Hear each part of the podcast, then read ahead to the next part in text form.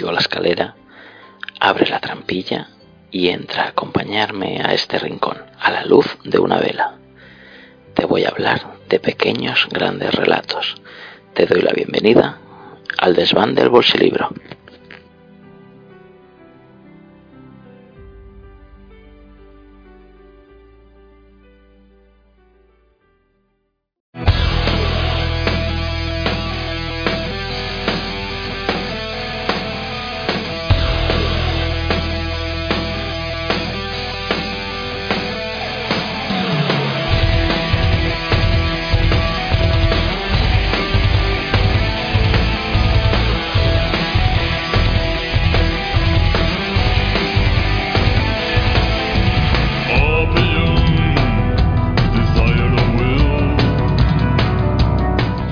Bienvenido y bienvenida a un nuevo programa del Desván del Bolsilibro. Este micropodcast, como sabes, desgrana las grandes historias de los llamados bolsilibros, novelas de aduro o novelas de kiosco.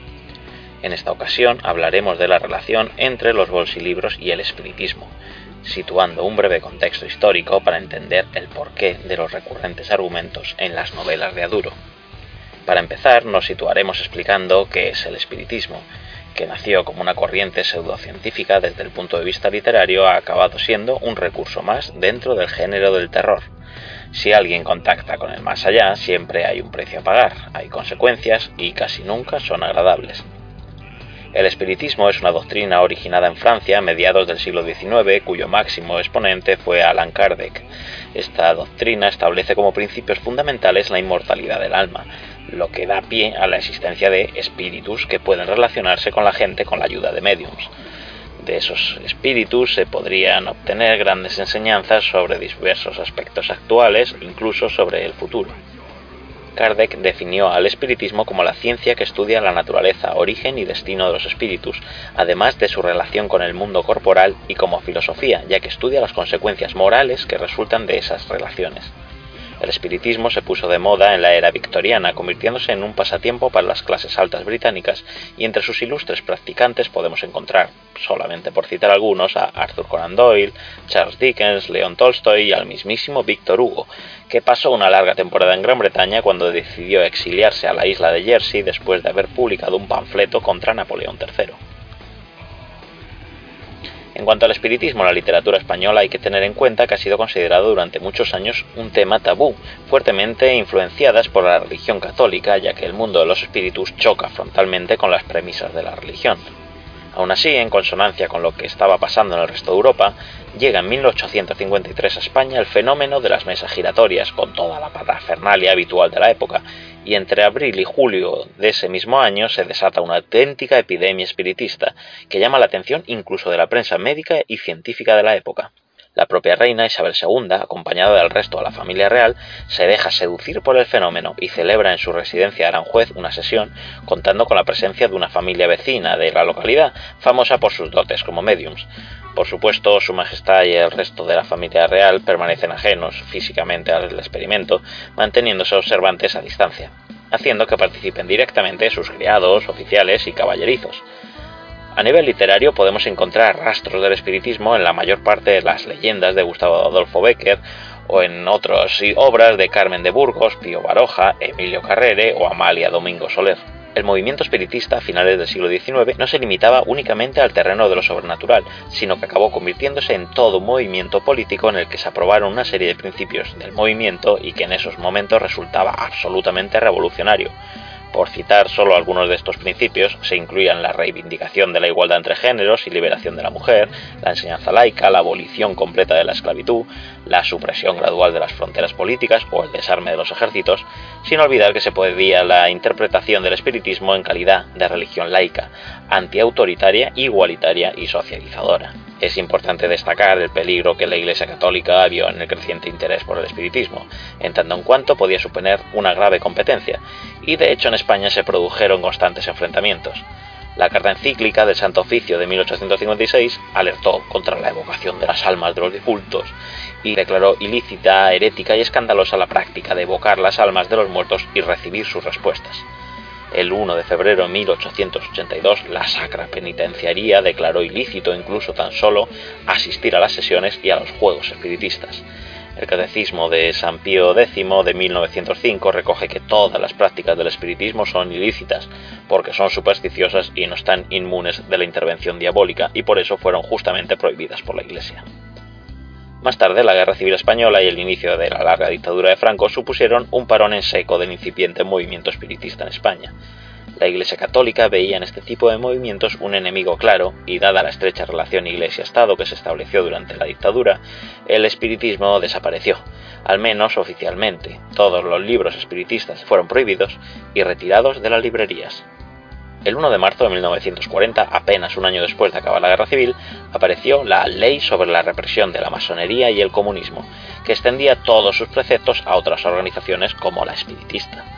Aunque esta ley no consideraba la pena de muerte, establecía penas de hasta 30 años de cárcel, destierro y la inhabilitación perpetua y absoluta para cargos de dirección de empresas y organismos públicos y privados la censura empezó a actuar, de modo que ninguna nueva publicación pudiera incluir, entre otras cosas, ningún aspecto que supusiera una defensa del espiritismo. Con este marco jurídico y social ya podéis imaginar el margen que tenía la novela popular de posguerra para incluir cualquier referencia al espiritismo que solo podría aparecer para ser ridiculizado y siempre asociado como un elemento oscuro o terrorífico. Aunque siempre ha sido habitual en la novela popular la presencia de fantasmas, la censura no permitía la aparición de elementos espiritistas, entendiendo como tal la convocación voluntaria de los espíritus para hacerles preguntas. Tan solo a partir de los años 70, con la dictadura dando sus últimos coletazos y la censura ya muy suavizada, es cuando podemos encontrar referencias claras al espiritismo en la novela popular de kiosco, y como es lógico, de forma casi exclusiva en el género de terror, pues en este momento la imagen del espiritismo ya era la de algo clandestino y terrorífico. Juan Gallardo Muñoz, autor de bolsilibros que utilizó el seudónimo, entre otros, de Curtis Garland, y su esposa Teresa, según cuenta su hija, tuvo de forma ocasional contacto con el mundo del espiritismo al participar en varias sesiones que debían practicarse en domicilios particulares de forma clandestina. Por lo visto lo dejaron porque se estaba convirtiendo en algo muy intenso. Para quienes conocen mínimamente la obra del autor, no sorprende descubrir el hecho de que se interesara en un momento dado por el espiritismo, en una persona de amplia cultura que aparentemente sentía curiosidad por absolutamente todo lo que le rodeaba. La experiencia debió dejarle huella, pues es bastante frecuente encontrar referencias al espiritismo en sus obras, y aunque trata el tema desde un punto de vista terrorífico, al menos en sus novelas no resulta ser un fraude, y se nota que dominaba la materia por la cantidad de detalles que aporta. Ya en la primera novela, que publicó en el número 2 de la colección Selección Terror en el año 1973, hay una escena al respecto con la esposa de un hombre recién fallecido haciendo una sesión espiritista para contactar con su marido. En ella aparecen todos los elementos típicos de una sesión de este tipo, con el círculo de manos, medium e incluso la mención a un espíritu burlón. En Viaje hacia el horror, número 187 de la selección Terror el año 1976, se hace mención a realizar una sesión de espiritismo a bordo de Shalian, uno de esos barcos malditos típicos del género de terror. En Morgana, el número 18 de la selección Terror del año 1983, la historia gira alrededor de Morgana de Wilders, una mujer acusada a finales del siglo XIX de practicar espiritismo y convocar a los muertos. Durante la novela se produce alguna sesión de espiritismo con un interesante comentario de uno de los protagonistas. Hacer una sesión de espiritismo no es delito aquí, salvo para el reverendo Moore, en referencia clara a la visión de la Iglesia sobre el tema. En Dinastía Diabólica, número 487 de la selección Terror del año 1982, el autor nos ofrece una curiosa visión científica del espiritismo que no chocaría con la religión. Si existen los espíritus es que existe otra vida. Si esa otra vida existe es que existe Dios. Y si existe Dios, existe el demonio del mismo modo que si existe el bien, tiene por fuerza que existir el mal. Una conjetura fría y lógica, aceptó el regente de Morgenstein. Pero yo no digo que los espíritus sean obra simplemente de la existencia de otra vida ultraterrena, sino que pueden materializarse quizá a través de nuestra propia mente. Ya veo, el espiritismo, según eso, sería simplemente un fenómeno parapsicológico creado por la mente humana. Es posible científicamente, ¿no? Por supuesto, la ciencia solo admite esa clase de fenómenos como resultado de una sugestión o de un hecho parapsicológico, obra del propio ser humano, pero la ciencia no siempre lo explica todo. Pero no solo Curtis Garland ha tratado este tema en los bolsilibros. Un caso muy interesante es el de la novela Sonata Maquiavélica, número 258 de la selección Punto Rojo de Bruguera del año 1967, de Frank Caudet, cuyo verdadero nombre era Francisco Caudet Yarza un autor que era íntimo amigo de Juan Gallardo Muñoz, así que cabe la posibilidad de que compartieran en algún momento afición por el mundo del espiritismo. Lo interesante de esta novela es que se publicó en 1967, en medio de la dictadura, aunque es cierto que en estos años la censura ya no era tan incisiva como unos años atrás. En la novela, en la que por cierto aparece un personaje llamado Kent Davis, uno de los seudónimos de Juan Gallardo Muñoz, Dos mujeres que no se conocen entre sí reciben una misteriosa llamada telefónica en la que le aseguran que pueden tener contacto con sus maridos, recientemente asesinados y decapitados, a través de una medium, y para ello les invitan a que acudan clandestinamente a un viejo caserón aparentemente abandonado con la amenaza de que si se lo cuentan a alguien se reunirán con sus maridos en el más allá una interesante premisa no tan bien desarrollada, en la que el espiritismo y la sonata patétique número 8 de Beethoven tienen su protagonismo decisivo, y en la que, como no podía ser de otra forma en esos años, se muestra una imagen del espiritismo como un fraude para sacar dinero a la gente.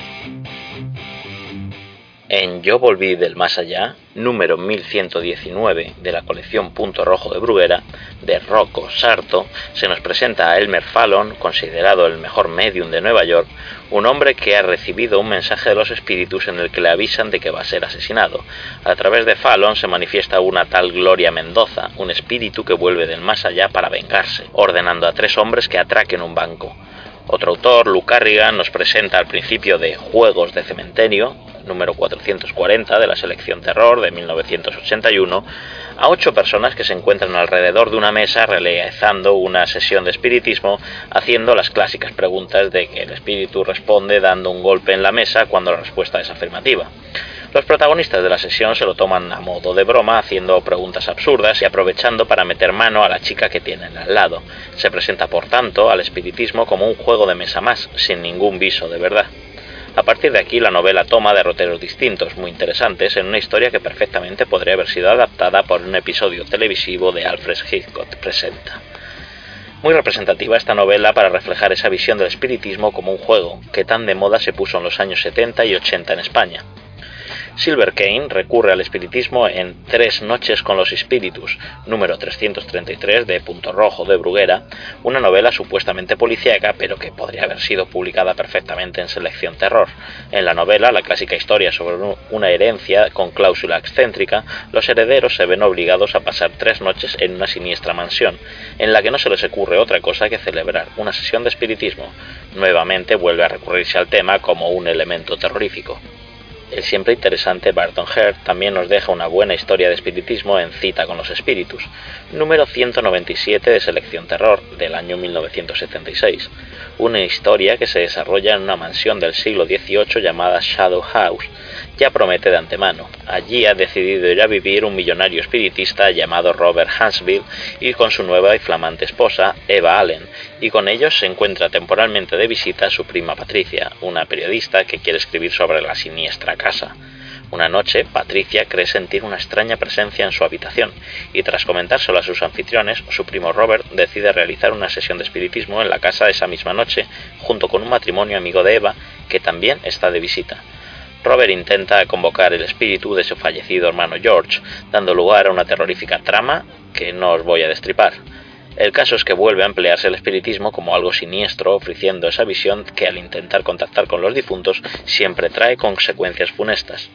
Del mismo Barton Hare nos encontramos con La venganza de los espíritus, número 580 de la selección Terror de 1984, donde volveremos a tener otra terrorífica sesión de espiritismo en una noche de tormenta dirigida por Amos Langren, con el habitual círculo de manos alrededor de una mesa redonda que se mueve sola. Amos Langren invoca a su fallecido hermano Geoffrey, Parece ser que la venganza de los espíritus no es más que la reescritura de Cita con los espíritus. Se han cambiado los nombres de todos los personajes y se ha hecho una nueva redacción, por lo que en apariencia son dos novelas diferentes, pero el argumento es prácticamente idéntico en ambos casos. Aquí la casa se llama Black House en lugar de Shadow House, pero se repite lo de la prima viviendo con el matrimonio reciente, el millonario espiritista, la sesión en la que se invoca al hermano muerto y el desenlace de la historia. Los autores del bolsilibros eran unos genios en esto de colar obras antiguas como nuevas. Ada Coretti, reina del gore, también nos regala una peculiar sesión de espiritismo en Los muertos quieren vivir, el número 556 de la selección Terror en 1983. Una historia en la que no faltan las habituales escenas truculentas de la autora y en la que una especie de mago llamado Orson Wynn, que dice tener entre otros poderes el de devolver la vida a los muertos, organiza una sesión para invocar el espíritu de una joven muerta recientemente con la intención de resucitarla. Sin ser exactamente una sesión espiritista de las que estamos analizando, en el libro sí se hace mención al espiritismo más convencional, aunque de una forma superficial que denota que no es un tema que dominara la autora. El autor que he dejado para el final es Ralph Barbie, que probablemente sea el que más títulos tiene relacionados con el espiritismo y que demuestra conocer el tema en profundidad. En Pensión de París, número 189 de la selección Terror de 1976, tienen gran protagonismo Marguerite y Hortense Magenta, dos ancianas hermanas que regentan una pensión parisina y que comparten una gran afición por el espiritismo, que practican con unos extraños instrumentos.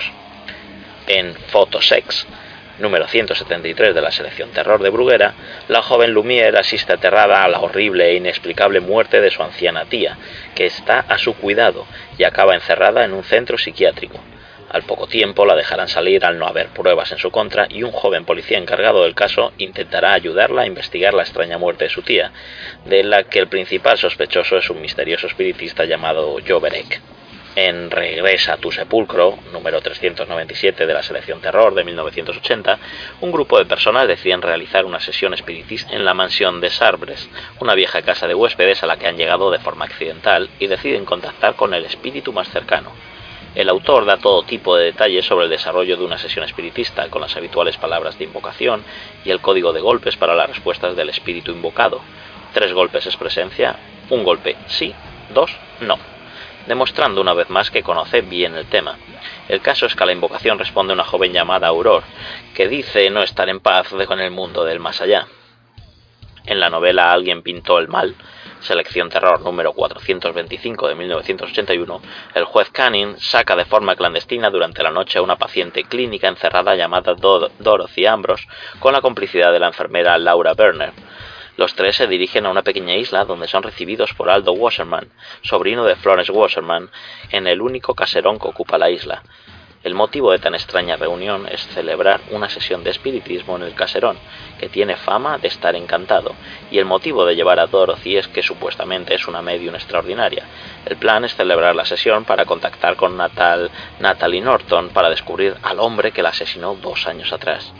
En el libro toma un gran protagonismo el espiritismo y se hace referencia a temas como los supuestos poderes de Hitler como medium o el empleo del espiritismo en la resolución de ciertos crímenes. En Profesor de Espiritismo, Selección Terror, número 348, año 1979, nos encontramos con un moderno edificio de oficinas llamado Midas Building, en el que se están produciendo una serie de extraños sucesos sobrenaturales de los que parece ser responsable un horrendo fantasma. Los dueños del Midas Building recurren al profesor Wasserman, catedrático universitario, experto en espectrología, ocultismo y otras ramas de la paraciencia, para que intente resolver el misterio y por supuesto tendremos una sesión de espiritismo clásico, con su círculo, medium y toda la parafernalia habitual. Ralph Barbie vuelve a dar muestras de conocer perfectamente el mundo de la parapsicología y del hipnotismo, y nos obsequia con la siguiente reflexión en boca de uno de los protagonistas de la novela.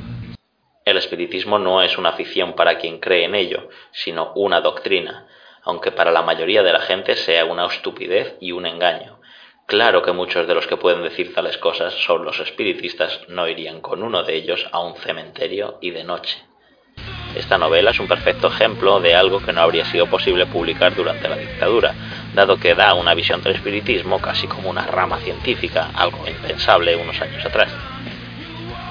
Otra muestra más que prueba el amplio conocimiento del Ralph Barbie en temas parapsicológicos es Mis amigos los muertos, número 320 de la selección Terror del año 1979, en la que, aparte de múltiples referencias al espiritismo, adquieren una gran importancia en la trama las psicofonías. En Ouija para recordar, número 609 de la selección Terror, Nadia Darwish, una mujer con un trauma infantil oculto, acaba de salir de un hospital psiquiátrico donde ha permanecido ingresada durante dos meses por orden judicial tras haber sufrido un extraño accidente. Al reincorporarse al trabajo, empieza a rehacer su vida con un grupo de nuevas amistades, a los que les ofrece pasar un fin de semana en una alejada casa de montaña, propiedad de sus padres que se encuentra en Black Hills, cerca de un lugar que llaman el cementerio de los gambusinos. Sí, de los gambusinos. La intención de Nadia es afrontar sus traumas infantiles, que sospecha que están asociados con esa casa familiar, pues allí murió su hermano Luis, ahogado cuando tan solo tenía 8 años. De este modo, Nadia y sus nuevos amigos Maxwell, Mickey, Sheila, Peter, Arthur y Leslie inician un viaje que tendrá funestas consecuencias, pues cuando están allí, Sheila propone jugar a la Ouija, lo que como ya os podéis imaginar no acabará nada bien. Otra gran historia de Ralph Barbie que consigue momentos verdaderamente inquietantes a lo largo de la trama, especialmente la sesión de Ouija, que puede causar verdadero miedo. Es interesante el tratamiento que se da a la Ouija en la novela, pues coincide con la imagen popular que existe sobre la misma. Lo que supuestamente no es más que un simple juego, acaba siendo una prueba individual para todos aquellos que presumen interiormente de no creer en el más allá. El problema es que casi todo el mundo se da cuenta de que en el fondo no tiene tan claras sus ideas al respecto. También hay que destacar que el propio Ralph Barbie confirmó haber investigado durante un tiempo diversos temas relacionados con la parapsicología, entre los que por supuesto se encontraba el espiritismo. Al margen de consultar libros sobre el tema, asistió a seminarios de los parapsicólogos y científicos Óscar González Quevedo y Linares de Mulas, entre otros expertos sobre el tema. Poco más que contaros, oyentes, solo decir que tras haberos invocado, apago las velas y rompo el círculo de manos. Y hasta aquí este programa del desván del bolsilibro con este análisis de la relación entre bolsilibros y espiritismo. Recuerda que puedes leer la reseña completa original, la cual he adaptado en el magnífico blog La memoria del bolsilibro de Alberto Sánchez. Y seguir este y todos los demás podcasts que edita la Chus. Seguro que no te defraudarán. Nos vemos en este desván en el próximo programa. Adiós.